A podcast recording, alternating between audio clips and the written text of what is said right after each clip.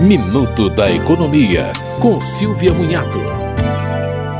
O programa de renegociação de dívidas das pessoas físicas, subsidiado pelo governo federal, o Desenrola, será aberto ao público em setembro, na plataforma gov.br. De acordo com portaria publicada, Dívidas de até 100 reais serão perdoadas. Quem ganha até R$ 2.640 ou está no CAD único poderá renegociar até 5 mil reais.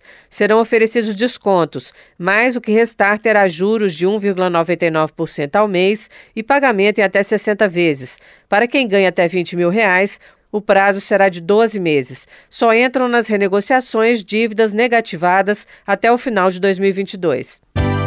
Você ouviu Minuto da Economia, com Silvia Munhato.